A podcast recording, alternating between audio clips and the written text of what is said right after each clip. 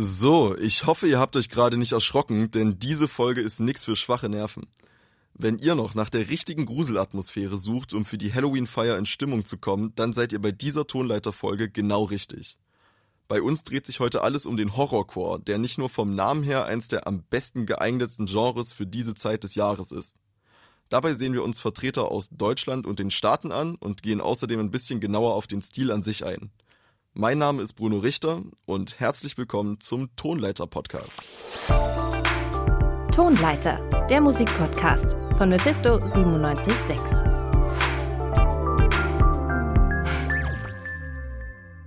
So, und bevor wir euch jetzt die ein oder andere Empfehlung für eure Halloween-Party geben, sollten wir vielleicht erstmal erklären, was es denn eigentlich mit dem Horrorcore so auf sich hat. Dafür habe ich mir jetzt meine Kollegin Nelly Brendle mit ins Studio geholt. Hi Nelly. Hi Bruno. Ja, also ich muss sagen, ich bin ja eigentlich gar nicht so die große Halloween-Horrorperson. An mir geht dieser Tag eigentlich jedes Jahr ohne große Fete vorbei. Aber naja, bei so musikalischen Entwicklungen bin ich eigentlich eh immer am Start und deswegen habe ich mich jetzt mal so ein bisschen in die düsteren Tiefen des Horrorcore begeben. Okay, dann danke ich dir an der Stelle schon mal, dass du für uns ein bisschen aus deiner Comfort Zone rausgegangen bist. Ähm, aber beginnen wir am besten erstmal direkt am Anfang. Was hat's denn eigentlich ganz elementar mit Horrorcore auf sich? Ja, also der Horrorcore ist ein Subgenre des Hip-Hop. Es gibt ja auch in anderen Genres so eine Horror-Subkategorie, zum Beispiel den Horror-Punk oder Death Metal. Genau, aber der Horrorcore widmet sich ähm, inhaltlich vor allem sehr, sehr düsteren Themen wie Tod, explizit auch Mord, Gewalt, Depression und Satanismus. Und häufig werden da auch Bezüge zu Horrorfilmen gestellt. Okay, ich habe schon gesehen, dass das soundmäßig dann auch oft mit so Grusel-Samples noch unterlegt wird. Ja, das kann schon vorkommen, ist aber für das Genre jetzt nicht ausschlaggebend. Also sicherlich sind das schon meistens eher düstere Sounds. Aber Horrorcore wird eigentlich hauptsächlich durch die Lyrics definiert. Also zum Beispiel bei den ganz anfänglichen Dingern, die so gegen Ende der 80er, Anfang 90er in den USA aufgetaucht sind, da hört sich das eigentlich erstmal an wie klassischer Oldschool-Rap, nur halt mit sehr düsteren Lyrics. Now the funeral is over and all the tears are dried up. Niggas hanging tape on the cut, getting fired up. Looking for the nigga who pulled his pistol on my homie. And I for an eye, so now your life is what you owe me. Look deep into the eyes of your motherfucking killer. I want you to witness your motherfucking murder, nigga. And since you wants to kill, then your ass has got to fry. But ain't no police, therefore your ass has got to... Okay, spannend. Ähm, das Horrorcore-Zeug, mit dem ich so vertraut bin, kommt eigentlich größtenteils aus dem deutschsprachigen Bereich. Wer waren denn damals in den USA so die Wegbereiter für das Genre? Ja, das waren hauptsächlich Gruppen aus Memphis. Also, wen man auf jeden Fall erwähnen muss, ist Three Six Mafia und auch die Ghetto Boys. Ähm, und bei den Ghetto Boys auch die Solo-Karrieren der einzelnen drei Mitglieder, die enthalten auch super viel Horrorcore. Und die Ghetto Boys haben 1991 ein Album gedroppt, das heißt We Can't Be Stopped. Und äh, da gibt's einen Song, der heißt Chucky, der sich auch wirklich soundtechnisch sehr, sehr spooky anhört. I told you size was this shit, that's why I murdered your nieces. Was my fault they found their head cut in 88 pieces. Don't let them run, hurry up and catch them. You grabbing on my grabbing on, let's pull till we stretch them. Play pussy, get fucked, means you're better off dead. I wanted seafood, so I fished in a child's head. Motherfuckers beware, cause I'm sick. Dead heads and frog legs, mmm, cake. Ja, äh, das Genre ist inhaltlich echt nix für schwache Nerven. Wenn ich den Titel von dem Song richtig interpretiere, dann bezieht er sich auf die Horrorfilm-Klassiker. Ja, genau.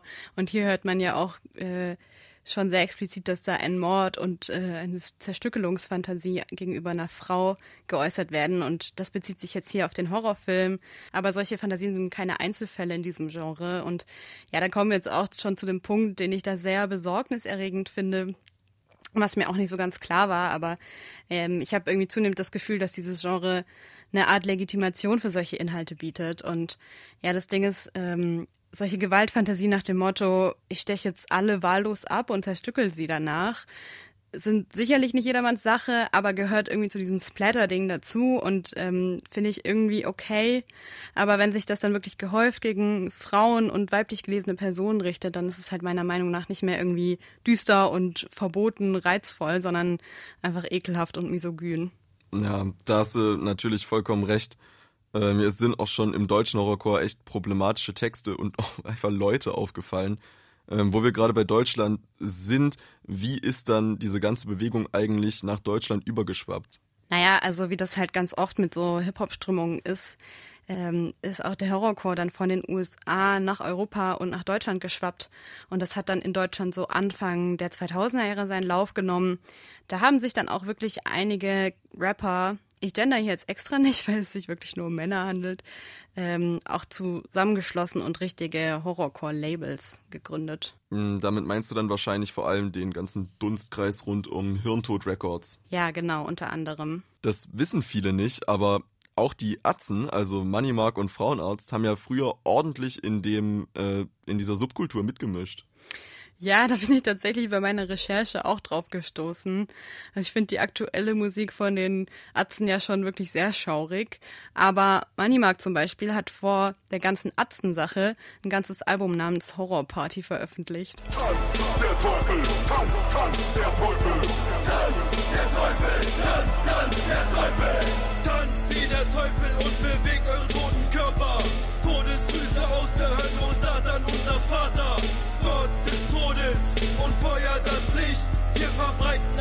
Schrecken, bis der Morgen anbricht.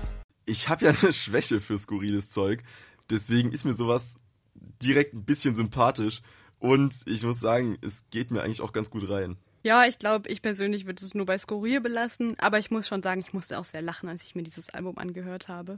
Aber hast du denn jetzt zum Ende hin noch ein paar wirkliche Empfehlungen im Bereich Horrorcore für uns? Naja, so aus den letzten Jahren sind mir dann vor allem zwei Dinger hängen geblieben, die mir ganz gut gefallen haben. Und zwar ist es einmal Das Grauen, das Grauen von Grimm 104 äh, vom Berliner Rap-Duo Zugezogen Maskulin. Ja, ich würde sagen, Grimm 104 als Ganzes kann man jetzt nicht dem Horrorcore-Genre zuordnen, aber äh, dieses Album mit Songs wie Das Grauen und Graf Grimm schon. 1000 Schädel singen im Chor und die Stimme schreit mit ein.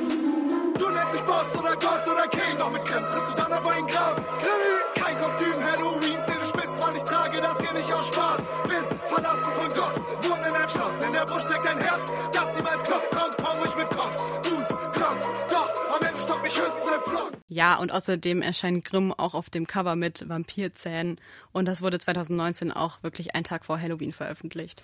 Das habe ich damals tatsächlich auch schon gehört. Das hat mir wirklich sehr gut gefallen. Ja, mir auch. Und aus den USA ähm, hat die Hip-Hop-Gruppe Clipping erst letztes Jahr ein sehr, sehr experimentelles und sehr gutes Album rausgebracht mit dem düsteren Titel Visions of Bodies Being Burned.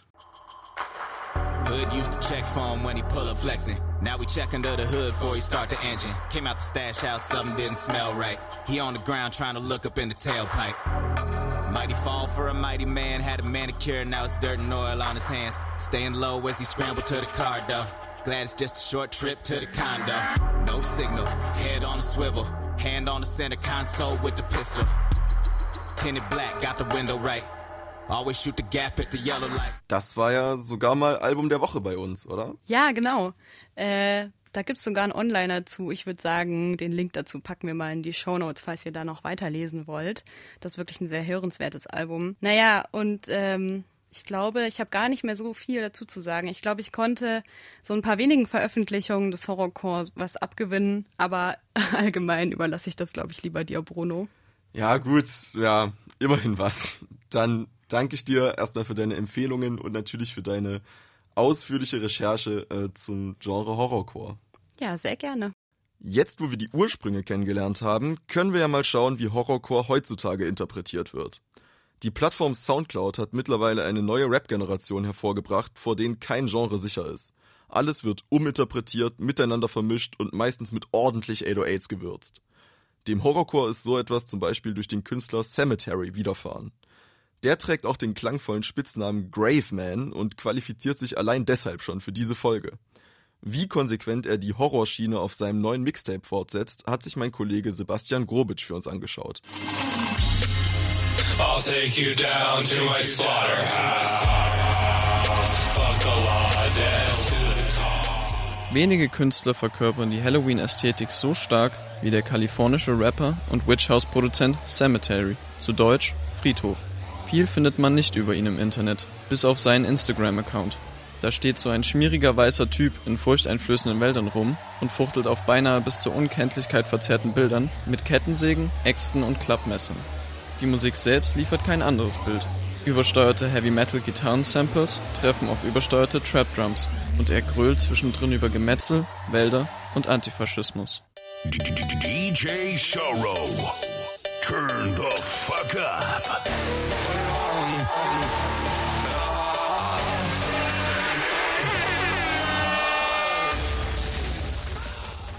Beim ersten Hören weiß man wie so oft bei Underground Artists nicht, was das jetzt überhaupt soll.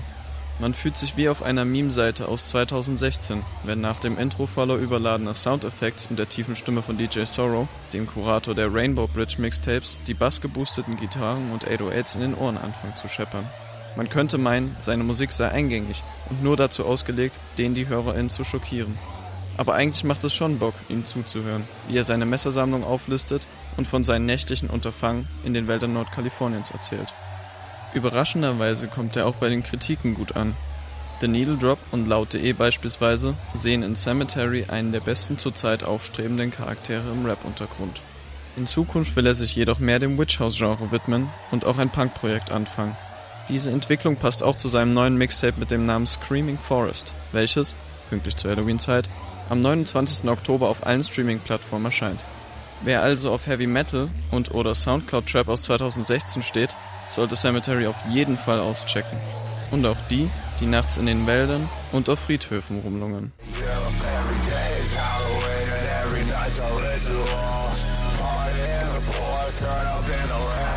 Eine solche Menge an Distortion und Durcheinander findet man wirklich primär auf Soundcloud. Deutscher Rap braucht wahrscheinlich noch ein paar Jahre, ehe er das vernünftig adaptiert hat. In Deutschland wird Horrorcore noch mit klar verständlicher Stimme gemacht. Aber was dabei rauskommt, ist nicht weniger krank. Eine Crew, die Horrorcore im Moment so konsequent durchzieht wie kaum jemand anderes, sind die Zombies. Hinten geschrieben mit Hip-Hop-Z. Von deren Album Satan lebt, das dieses Jahr erschienen ist, möchte ich jetzt noch den Song Die Slow empfehlen. Dort zeigen sie, dass sie trotz ihrer Musikkarriere ganz artgerecht den Verzehr von menschlichem Fleisch genießen. Und nebenbei reißen sie und ihre Ami-Features auch noch flowtechnisch richtig ab.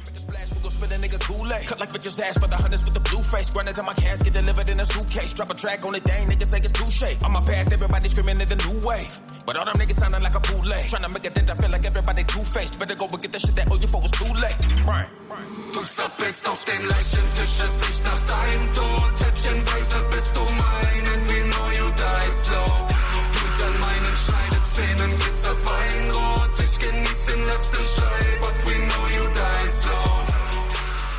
Und das war's dann auch schon wieder mit unserer Halloween-Spezialfolge des Tonleiter-Podcasts. Ich hoffe, ihr konntet euch noch eine Spur Gruselstimmung und ein paar Kenntnisse über das doch recht nischige Genre Horrorcore mitnehmen. Wenn ihr noch mehr Musik sucht, guckt gerne in unsere Faust aufs Auge Playlist auf Spotify oder schaut auf unserer Website www.radiomephisto.de vorbei. Vielen Dank von meiner Seite an alle, die an dieser Folge mitgearbeitet haben. Ich bin Bruno Richter und wünsche euch noch einen schönen Reformationstag. Tonleiter, der Musikpodcast von Mephisto 976.